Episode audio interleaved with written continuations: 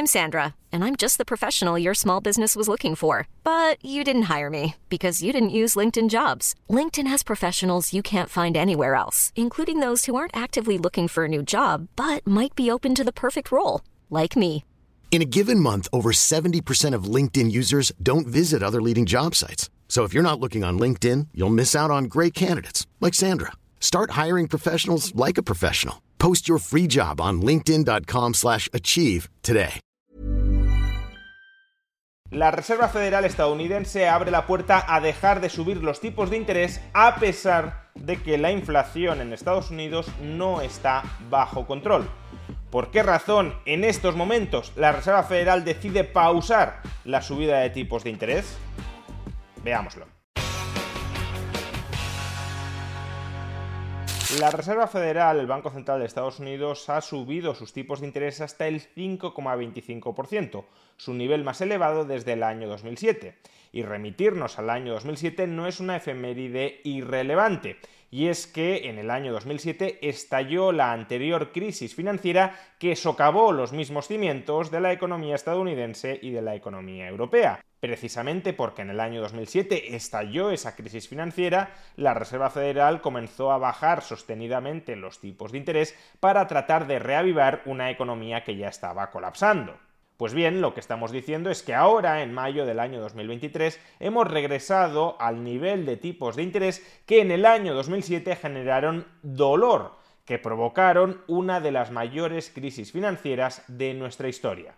Y uno, claro, no puede dejar de preguntarse si la historia se repetirá. Si este nivel de tipos de interés, el 5,25%, no es un nivel demasiado elevado para que sistemas financieros tan ilíquidos como el de Estados Unidos o como el de la eurozona sean capaces de resistirlo. A la postre, durante las últimas semanas hemos asistido a una secuencia de bancarrotas financieras tanto en Estados Unidos como en Europa. En Estados Unidos han quebrado tres bancos, el Silicon Valley Bank, el Signature Bank y el First Republic Bank, y en Europa ha quebrado otro gran banco, un banco que es de importancia globalmente sistémica, Credit Suisse. Y en cada uno de estos casos ha habido que arbitrar un rescate público-privado para tratar de evitar que esos colapsos financieros se contagiaran al resto de la economía.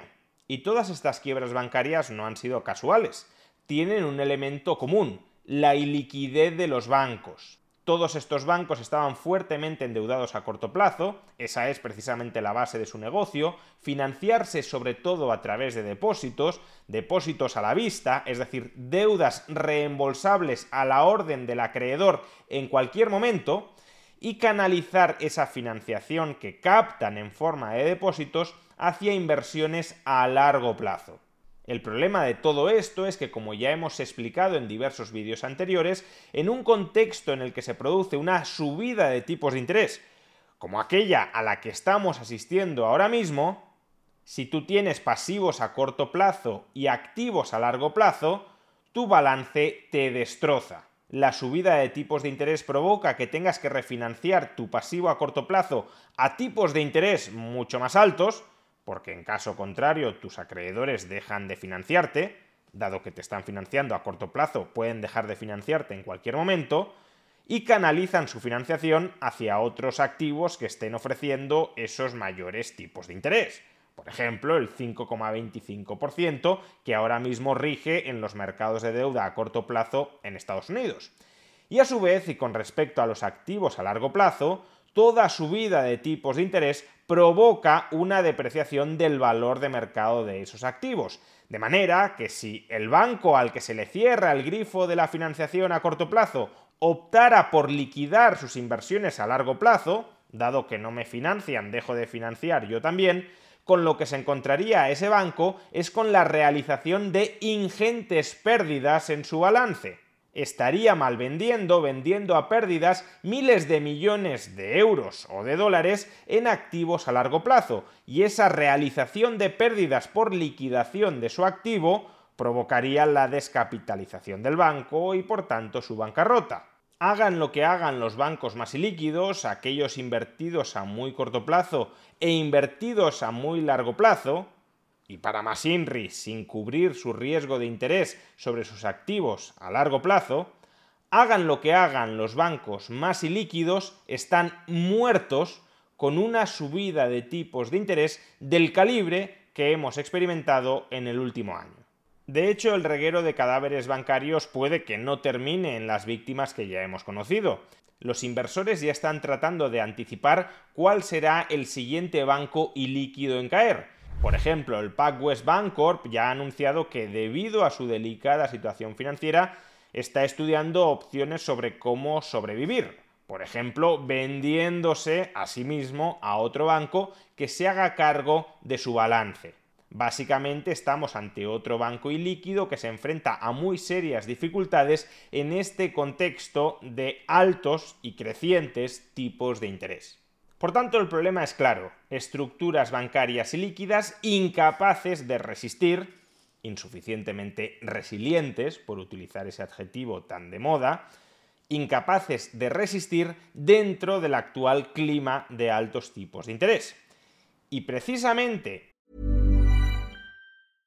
This is Paige, the co-host of Giggly Squad, and I want to tell you about a company that I've been loving, Olive and June. Olive and June gives you everything that you need for a salon quality manicure in one box. And if you break it down, it really comes out to $2 a manicure, which is absolutely insane. It's also so easy to get salon worthy nails at home with Olive and June. The difference between how your nails used to look when you did them yourself and now with the Manny system is a complete game changer. The best thing about Olive and June too is it's a quick dry, dries in about one minute, lasts for five days, and full coverage in up to one to two coats. Visit oliveandjune.com slash perfect Manny 20 for 20% off your first system. That's oliveandjune.com slash perfect Manny 20 for 20% off your first system.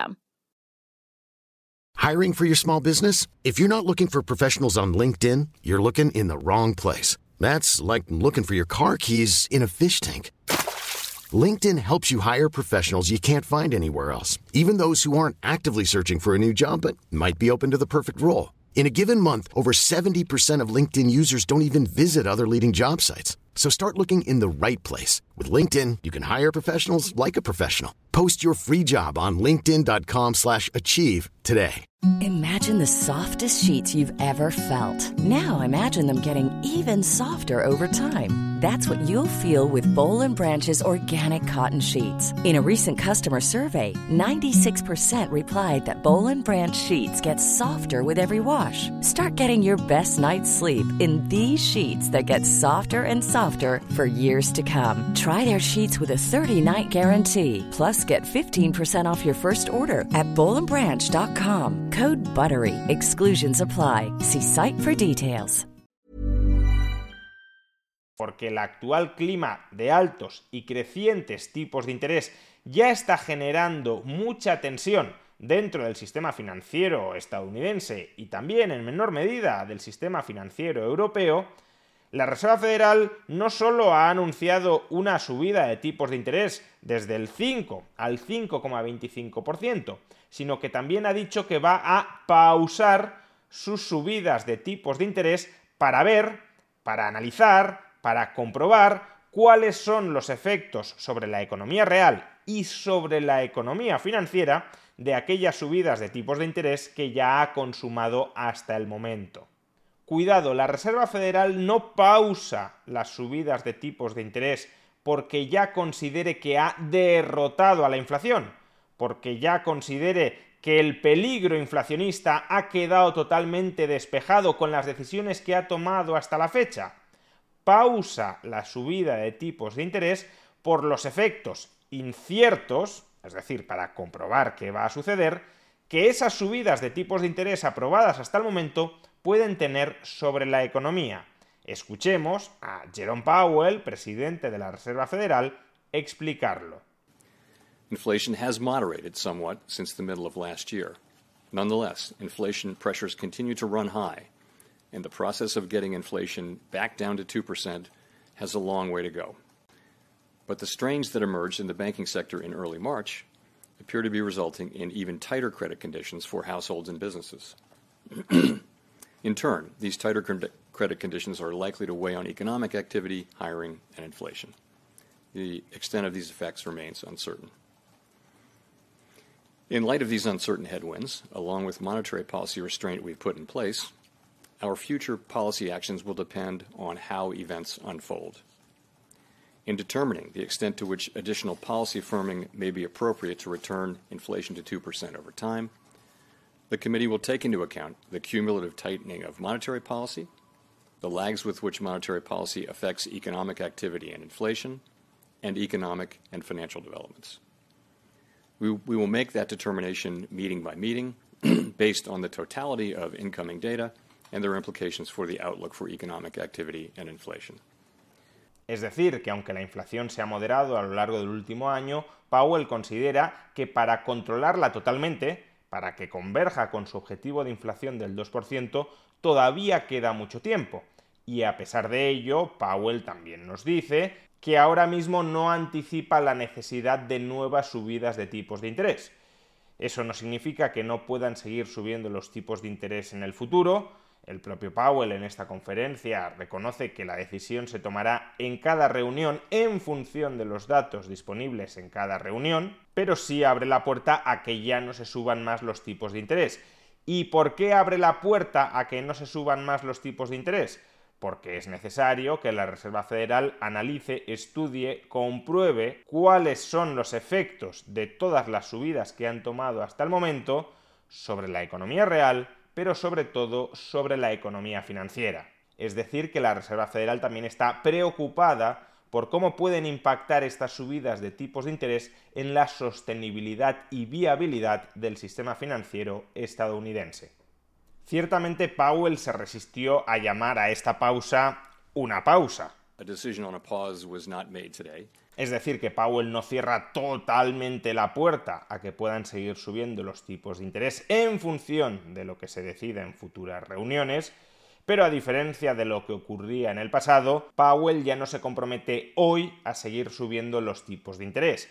Y por tanto, sí podemos decir que está pausando potencialmente la subida de tipos, atendiendo a cómo se desarrollen los acontecimientos en el sistema financiero y esto sugiere el riesgo de una posible dominancia financiera.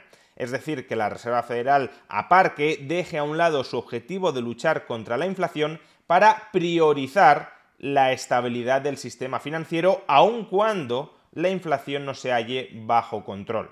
Por supuesto, la Reserva Federal no puede decir esto, porque si lo dijera, su credibilidad a la hora de luchar contra la inflación se vería muy negativamente impactada, pero a veces los actos hablan más que las palabras. Y los actos en este caso son bastante simples. A pesar de que la inflación en Estados Unidos no está bajo control, reconocido por la propia Reserva Federal, la Reserva Federal decide suspender potencialmente nuevas subidas de tipos de interés en atención a lo que está sucediendo en el sistema financiero. ¿Conseguirá la Fed controlar la inflación sin aniquilar mediante sus subidas de tipos de interés a aquellos bancos más ilíquidos dentro del sistema financiero estadounidense? Esa es la gran pregunta que ni nosotros ni la Reserva Federal es capaz de contestar ahora mismo, y por eso pausa su subida de tipos de interés.